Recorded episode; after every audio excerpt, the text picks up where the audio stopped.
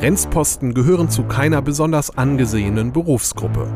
Doch wie schwierig es ist, nur anhand von Papieren zwischen Touristen und Terroristen zu unterscheiden, verdeutlicht das Freeware-Spiel Papers, Please.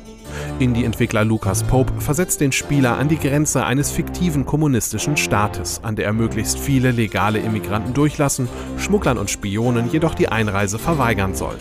Dazu muss er ihre Papiere und Aussagen auf Unstimmigkeiten abklopfen. Die frühe Alpha-Version des Freeware-Titels vermittelt bereits einen beklemmenden Eindruck des ungewöhnlichen Spielprinzips. Gleich doppelt freuen können sich Studenten der dänischen Academy of Digital Interactive Entertainment. Zwei ihrer Experimentalspiele wurden beim diesjährigen Independent Games Festival mit Nachwuchspreisen ausgezeichnet. Im Browserspiel Back to Bed muss der Spieler den schlafwandelnden Bob sicher in sein Bett geleiten.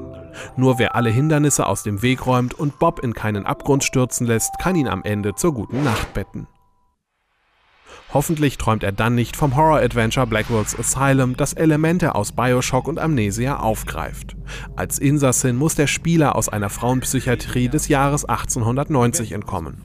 Doch die Ärzte spritzen ihm Psychopharmaka, die seine Sinne vernebeln und ihm irreale Bilder vorgaukeln.